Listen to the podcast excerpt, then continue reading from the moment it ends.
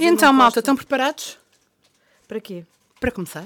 Ah, eu estou. Posso fazer par- Preparadíssimo. partida. Vocês Lagarta. dizem lagarta ou, la- ou largada? Qual é a vossa versão? Lagarta. Não, a versão, a versão natural é largada. Não, mas eu Partida, digo lagarta. largada, fugida. Mas- Mas Lagarta. todos nós dizemos lagarta. Pá, olha, Partida lagarta. Pá, nem faz sentido dizer largada. pois não. Mas a verdade é, é que é o que é. Eu digo lagarta. Diz lá, diz lá, não tenhas receio. Achas que é bonito, bonito ser feio? Anda, conta já, responde sem freio. Achas que é bonito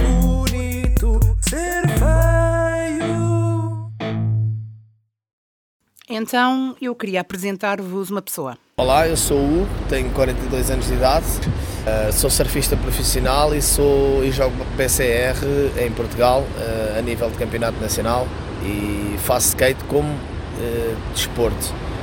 Eu apresento-vos o Hugo. O Hugo tem, tinha 42 anos quando eu falei com ele, entretanto fez anos. Parabéns, Hugo. Já tem 43. Está um Parabéns. crescido. Parabéns, Hugo.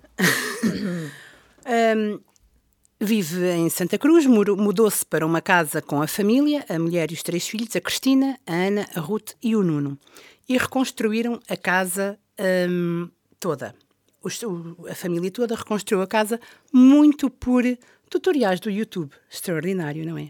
Mas é onde eles vivem. Ele foi parar ao mundo do surf através da Cristina, que é a mulher dele e que é uma pessoa que o impulsiona muito e que é peça fundamental na vida dele principalmente no que diz em muitas coisas, mas também muito no que diz respeito à ligação ao desporto. Aqui há uns 7 ou 8 anos, o Hugo era aprendiz de mecânico. Trabalhava numa oficina. E enquanto estava a arranjar um carro de, de- de um cliente, um rapaz com quem travou conhecimento, ele convidou-o a experimentar a jogar basquete. Ele ficou a pensar naquilo, chegou a casa, contou à Cristina, mandaram ver as redes sociais do, do outro moço. Ela achou que era interessante e comentaram logo que ele também fazia surf. E o Hugo sempre quis fazer surf. E foram, foi uma surpresa, porque não estavam à espera de que o, que o outro Hugo também fizesse surf.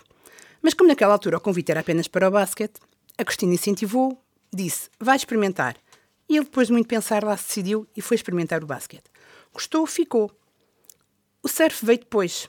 Ele gosta muito do mar. Aliás, eu falei com ele e, e foi a, a entrevista foi na praia, foi junto ao mar. E, e ele, como sempre gostou, resolveu tentar. Gostou, adorou e até hoje está aí para as curvas e quer evoluir mais e já participa em campeonatos e tudo. E até aqui eu estou a contar-vos uma história banal. O Hugo Sim, queria fazer surf, Pega a onda. pega a onda, foi, foi jogar basquete com o cliente que se tornou amigo, enfim, tudo muito normal. Porém, todavia, contudo, no entanto, como em todas as histórias, há um detalhe de muita importância. E agora eu convido-vos a recuar 32 anos na história. Este episódio passa no dia 21 de fevereiro e a história que eu vos vou contar começa no dia 21 de fevereiro de 1992. Acontece que o Hugo vivia ali junto do apiadeiro de Chelas, na Picheleira, aqui em Lisboa. E, como todos os miúdos naquela altura, eu lembro-me que isto acontecia também na linha de Sintra, moro ali na linha de Sintra, os miúdos gostavam de brincar nos comboios, andar à pendura nos comboios. E claro que, de vez em quando, a coisa não corria tão bem. O chamado andar à penda. Exatamente. E um dia o Hugo caiu do comboio. Era o comboio das 6 e 21 e ele disse que se lembra disso com uma precisão incrível. E o que é que aconteceu? Aconteceu que, graças a esse acidente, o Hugo perdeu uma perna. E se calhar agora, se eu vos contar a história de a pessoa que foi lá à oficina com quem ele travou conhecimento não tinha duas pernas. Convidou-o para fazer basquetebol em cadeira de rodas e o Hugo foi fazer surf, surf adaptado, porque ele tem uma prótese. E tem uma prótese desde os 11 anos. Na verdade, ele diz que dá graças a Deus porque isto lhe aconteceu. Porque se isto não lhe tivesse acontecido, provavelmente não estava agora ali, não estava a falar, não estava a contar a história a, toda a gente e não era assim tão conhecido. Fazia surf, mas era um surf normal e que isto é um enriquecimento e que ele tira sempre ah, uma leitura positiva do que lhe aconteceu. Teve que encarar a vida com 11 anos, imaginem, de 11 anos, com uma prótese, uma perna, a pensar que não podia fazer uma série de coisas. Ele não tem o membro inferior direito e tem o joelho, e ele faz questão de dizer isto graças a um grande médico, nas palavras dele, que é o Dr. Gentil Martins, que o operou e fez com que ele conseguisse ficar com o seu joelho. Ele esteve internado entre dois anos e meio e três anos, fez variedíssimas operações, levou, foi submetido a 12 operações, 12 anestesias gerais. Um, teve, tiveram que lhe tirar pedaços, de, de fazer enxertos da coxa para o joelho, para, para poder ficar com o joelho, e puseram logo uma prótese, fizeram questão de quando ele saísse definitivamente do hospital, viesse já com uma prótese para estar o mais apto possível a fazer uma vida normal. E assim foi. É claro que, para um miúdo de 11 anos, foi uma coisa muito impactante e foi muito complicado. Ele ficou sem uma perna e começou a pensar que já não podia correr, já não podia jogar à bola, já nunca ia conduzir uma moto, enfim, uma série de cenários passaram pela cabeça dele, passariam por qualquer pessoa, passam pela cabeça de uma criança. Ele até durante muitos anos, muitos mesmo, nem sequer usava calções porque tinha vergonha, apesar de ter a prótese, mas tinha vergonha, não se sentia confortável. Uh, mas ele sempre foi uma pessoa com muita energia. Quando estava no hospital, nunca estava sossegado, andava sempre a fazer corridas com as cadeiras de rodas para a frente e para trás, andava com o carrinho do senhor atrás dele e não parava. Uh, no dia em que, em que saiu do, do hospital, saiu pelo seu pé a andar e sem qualquer problema. A prótese pesava ali entre os 5 e os 7 quilos. As, as próteses antigamente eram muito pesadas e, e, ele saiu com aquela prótese, e, porque eram de gesso e de madeira. Eu, entretanto, informei-me e hoje em dia ele disse-me que tem uma prótese muito mais leve, pesa cerca de 900 gramas. As próteses hoje em dia são feitas com carbono e materiais muito mais leves e, portanto, é muito mais fácil a mobilidade e isso tudo. Mas há um episódio muito engraçado que ele faz questão de contar e que prova quão energético ele era, e, e ele diz que continua a ser. A primeira vez que saí do hospital, pedi ao meu pai para andar de bicicleta. Assim que pegou na bicicleta, começou a descer a rua. E claro, o inevitável aconteceu. Caiu e espetou a manete da bicicleta no braço saiu do tinha saído do hospital por volta das nove, nove e meia da manhã e ao meio-dia já lá estava de novo, porque se tinha espetado no chão. O médico, assim que o encontrou, um dos médicos que fazia parte da equipa que o tinha operado, o Dr. Mário Matos, disse-lhe: Já cá estás, rapaz, ainda agora saíste. Eu vi logo que tu eras um reguila. E a vida seguiu, e hoje em dia ele não, tem, não sente que tenha limitações físicas, tem uma vida normalíssima e nunca baixou os braços é tudo normal, faz tudo, esquece que tem a prótese, não se lembra que a tem, faz tudo, às vezes nem os próprios filhos dão conta que, que ele tem a prótese e, portanto, um, tudo segue normalmente. E como é muito energético, também o desporto ajuda a gastar essas energias todas. Ele esteve presente no Ocean Spirit através de um convite da Surf Addict, que é a Associação Portuguesa de Surf Adaptado, que o convidou para estar lá, para ajudar outras pessoas a entrar na água. Uh, diz que é feliz à maneira dele, participa em campeonatos em Espanha e adora fazê-lo, porque gosta da competição. Já representou a seleção no Campeonato da Europa, onde conquistou uma medalha de bronze, mas o que o faz mesmo, mesmo muito feliz é ir em viagem com a mulher e depois ir às provas e irem passeando por aí de carro. Uh, explorar o mundo. Adora estar com pessoas, gosta de pessoas e tem na família os filhos e, e a Cristina, os seus maiores fãs e as pessoas que estão sempre a, a impulsioná-lo. Quando está a surfar, ele sente vida. Para mim, o mar é vida, surfar é vida. Para mim, é o meu modo de vida. É a minha liberdade, é, é a minha felicidade, é, é vida.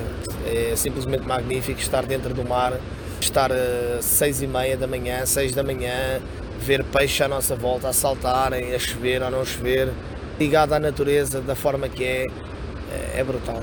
E eu acho que fico por, fico por aqui porque é uma história fantástica de superação que prova que sempre, é sempre possível continuar, mesmo quando parece que o mundo terminou. Sim, que o mundo desabou em cima da nossa cabeça. Não é? Exato.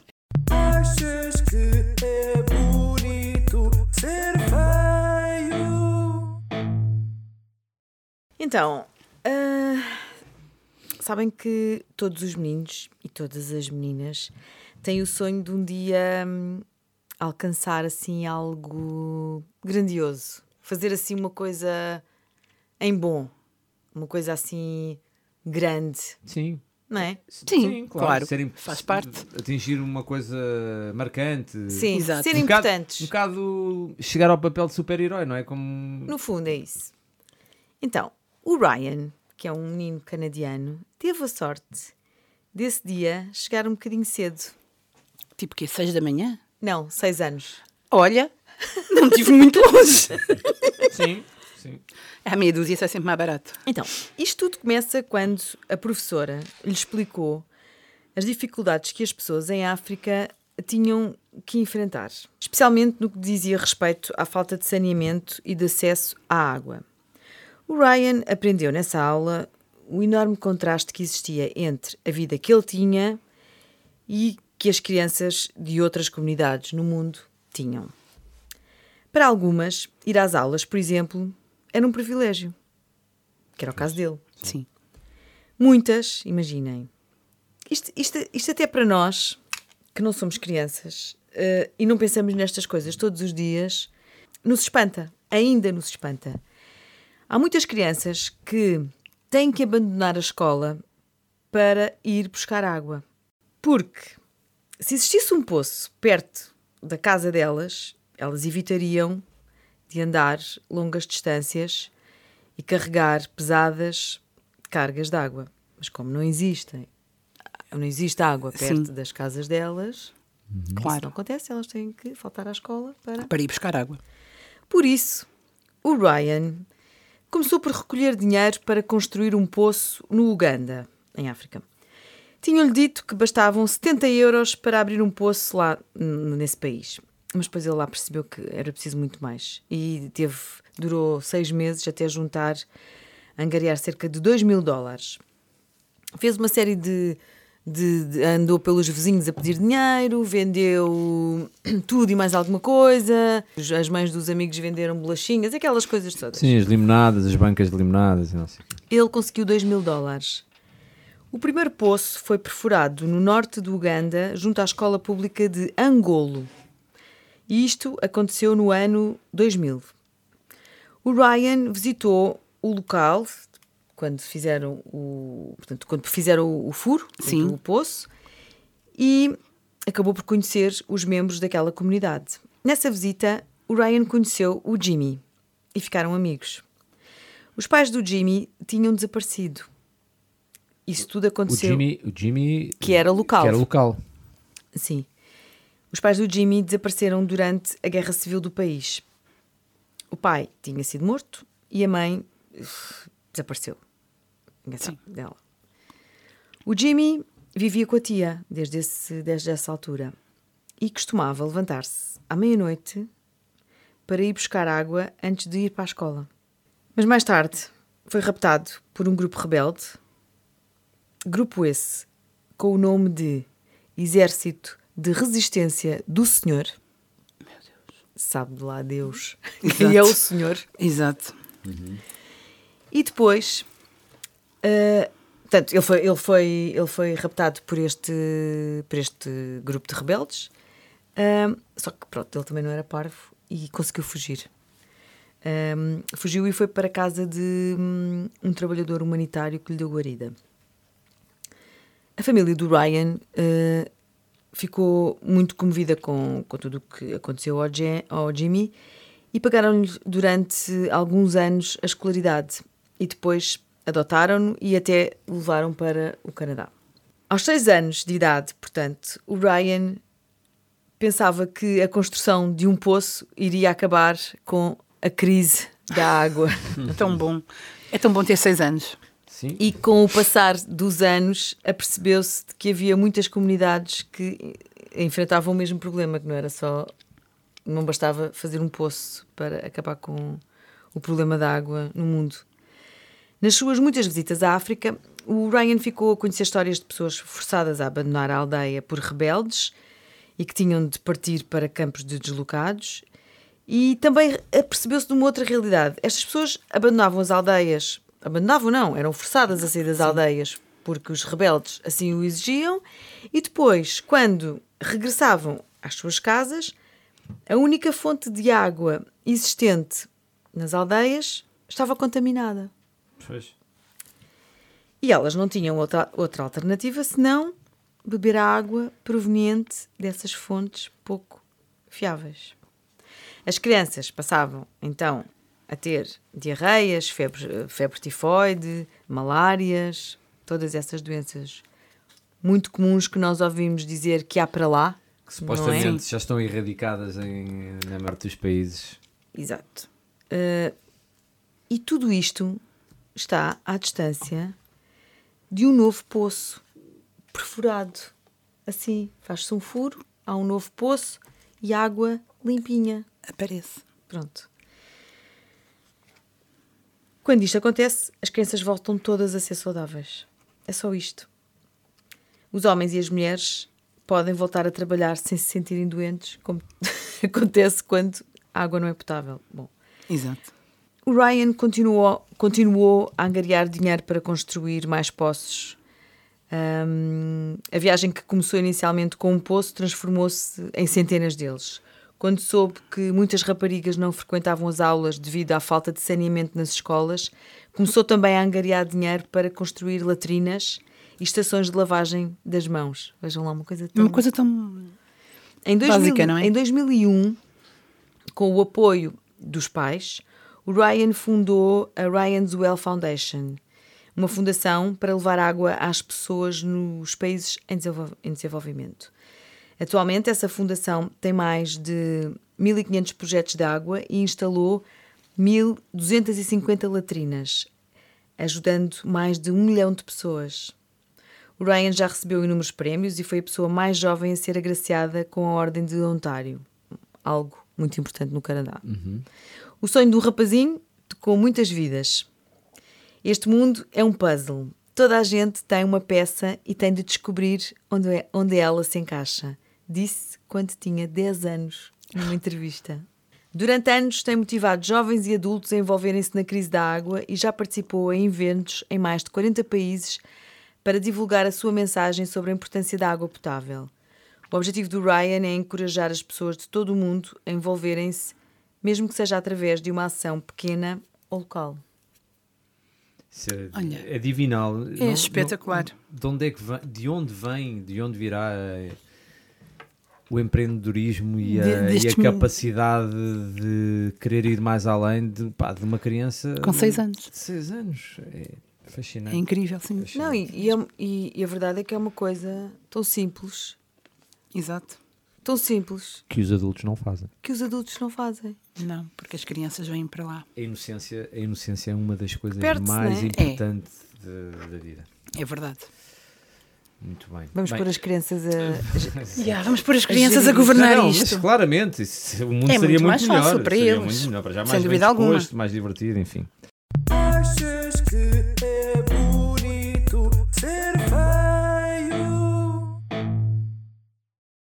Por falar em diversão, vocês trouxeram histórias realmente impactantes e fortes.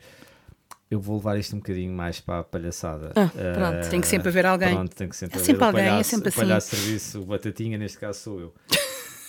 Mas a companhia não mas bate atenção, atenção, ninguém. Estou a, dizer, estou a dizer que vou levar para a palhaçada, mas não até porque é um tema, quer dizer, mais ou menos, mas é um tema importante. Ahm, vocês sabem, alguma vez pensaram nisso? Quantas pessoas se separam durante um ano? Pessoas, casais, casais Ah, que se, se separam, divorciam, eh, separam. que se separam durante Separa, um ano. não faço ideia. Em Portugal ou no Não, mundo? estou a falar, em- estou a falar em Portugal, no, no mundo, pronto, nem, nem, isso então. Não sei, duas mil. Mas duas mil casais ou duas mil pessoas? É diferente. Eu sou péssima com números. duas mil pessoas, dois mil casais são quatro mil pessoas. Acho que são A não muitos. ser que seja poliamor. Sim, não, mas pronto, vocês não ideia. sabem, nem eu.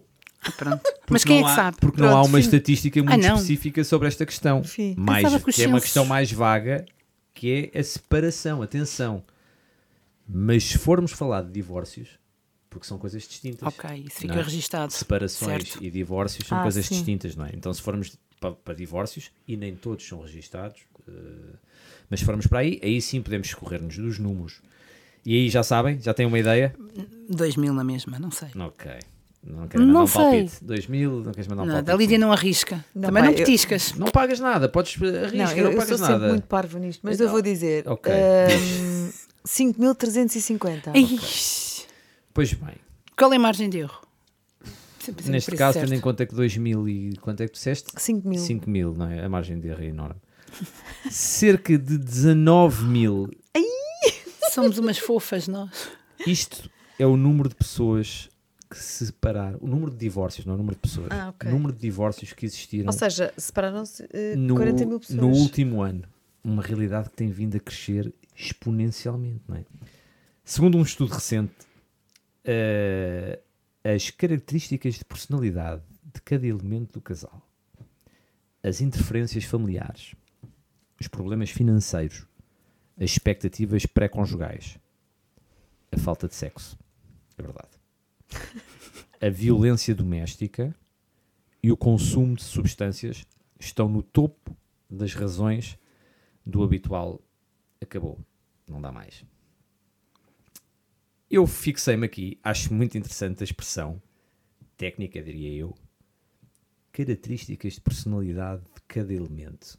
Ou seja, isto é tipo aquilo que a gente falámos há, há algum tempo, que é os, os idosos terem passado a ser adultos séniores, os roupeiros passarem a ser técnicos de equipamentos. Ou seja, a característica de personalidade de cada elemento é um termo, na minha opinião, politicamente correto, para o que vulgarmente apelidamos de da boa, da velha e da chata discussão. Não é? Porque é, isso. Ah, ok. É isso que está aqui em, em questão.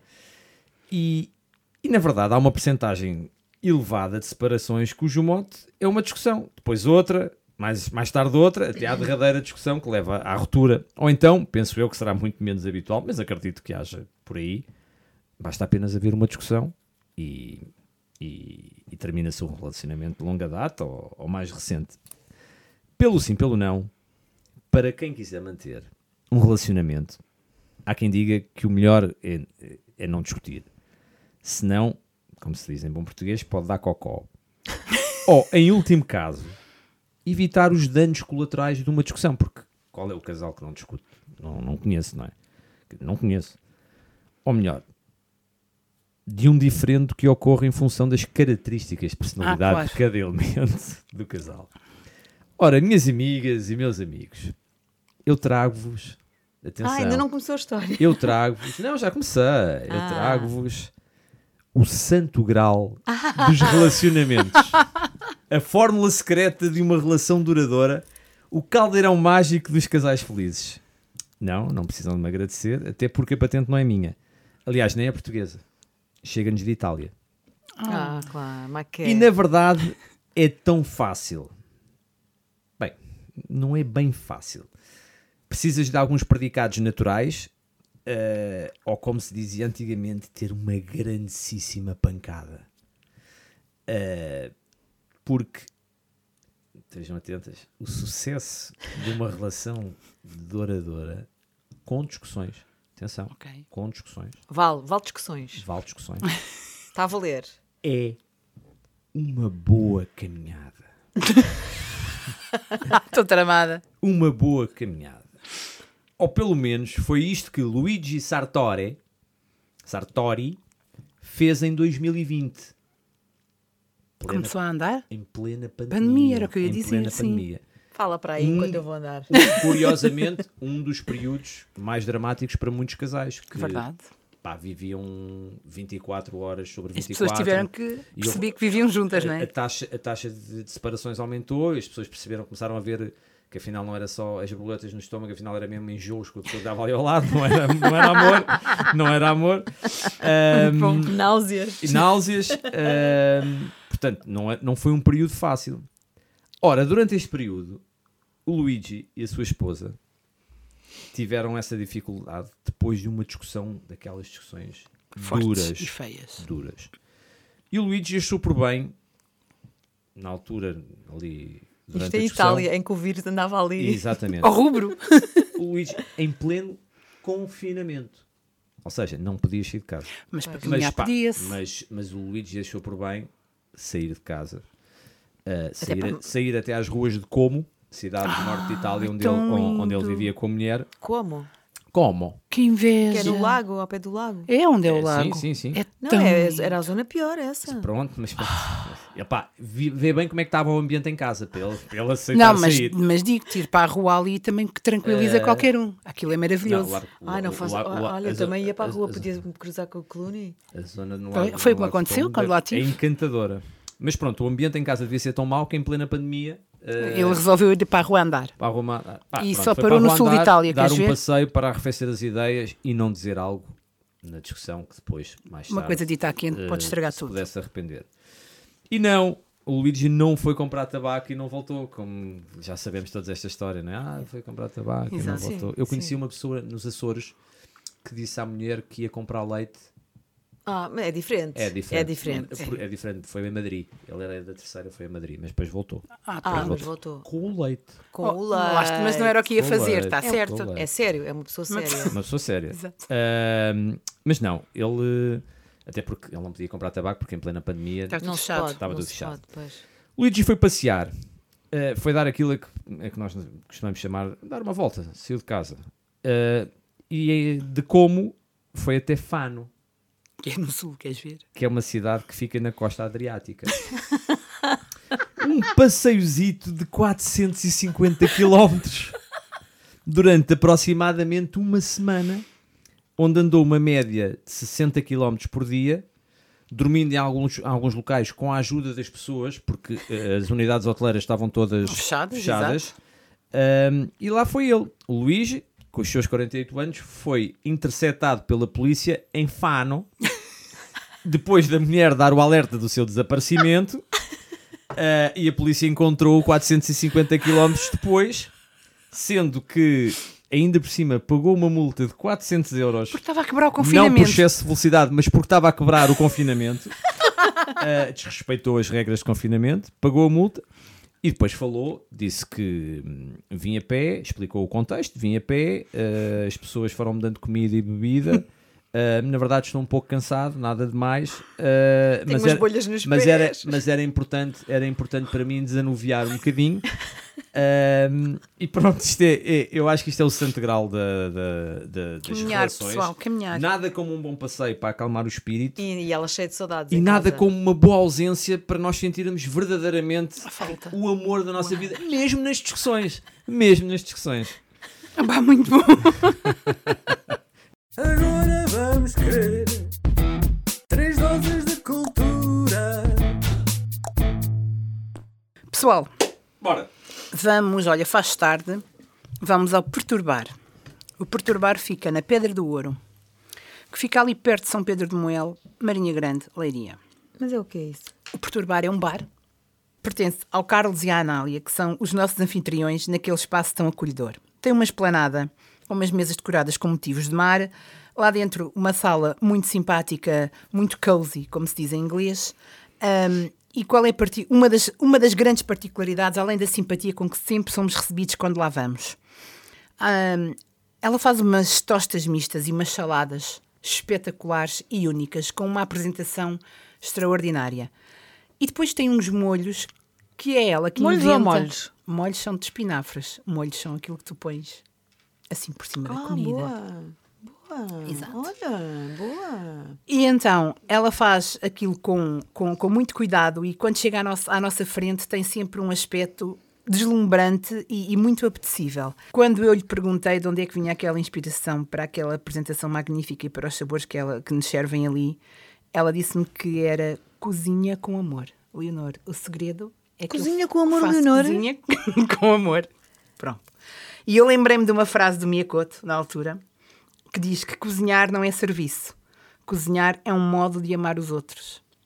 E sempre que lá vamos e petiscamos por ali, realmente sentimos que parece que foi feito para nós e que somos recebidos como se estivéssemos na nossa própria casa.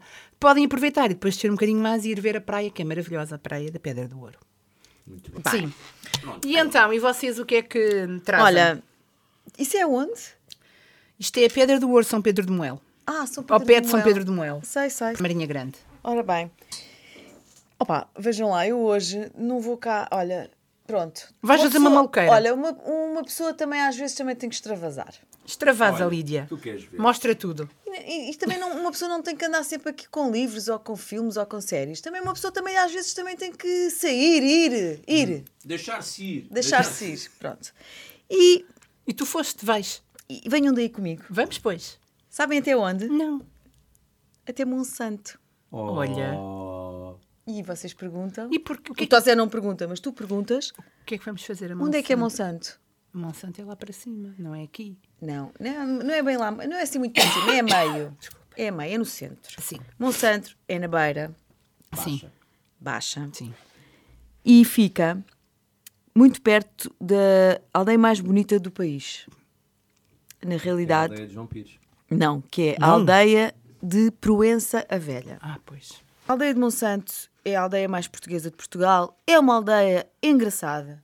Vale a pena conhecer. Quem não confesso. conhece Uma vista do castelo. tem uma lindíssima. vista brutal sobre Proença à Velha, que é uma coisa. ina- Que É uma o das lado- vistas é o mais lado- bonitas. É o lado, é o lado, é o, é o lado cego. É o lado cego. Depois há o lado bonito, que é o lado da aldeia de João Pires. Sim, sim, caros ouvintes, vamos ter sempre, este, vamos ter sempre este, esta Eu disputa, não sei- eu não sei este se estou- despique. Eu estou, eu estou mesmo. Eu estou. estou. Está, está, está. Estou, está sempre. E pronto, Monsanto vale mesmo a pena. Vale, vale, vale a pena. Mas, Mas não é para visitar a aldeia que eu. Que eu... nos estás a convidar. Não. Eu estou a convidar-vos para quando chegam ao início da aldeia, portanto, da subida, aquilo é a aldeia de Monsanto é no cimo de um monte. Sim. No início da aldeia existe um café que se chama Monsanto Café Bistrot. Voilà. Mon Dieu, voilà. Assim, na subida do lado C'est très esquerdo. chic. Oui, oui. À la gauche.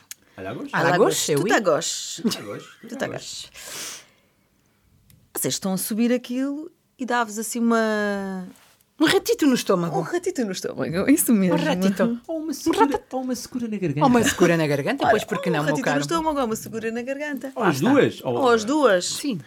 Quer seja para um pequeno almoço, quer seja para um almoço, um brunch. Um brunch. Para beber uma bebida, uma Coca-Cola zero. Claro. Ou jantar, quem sabe. Pronto. Nada assim de muito Complicado. complicado. Coisa Snacks, snips, mas snips.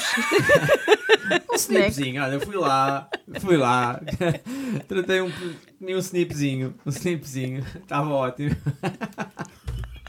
Bom. Ah, dizia eu, nada de muito requintado, mas muito bom. Tudo muito bom e tudo muito acessível. Tem uma esplanada maravilhosa, daquelas que dá vontade de ficar lá sentado durante seis horas, Não pode ser 6 horas com uma e um vista minuto. incrível. Não, só seis horas. Depois a partir daí toca uma Não, sirene. depois, é, Ok. Até porque a circulação depois começa, Ah, e o a turno, deve começar o turno. a dormente. É, não o dorme, dorme.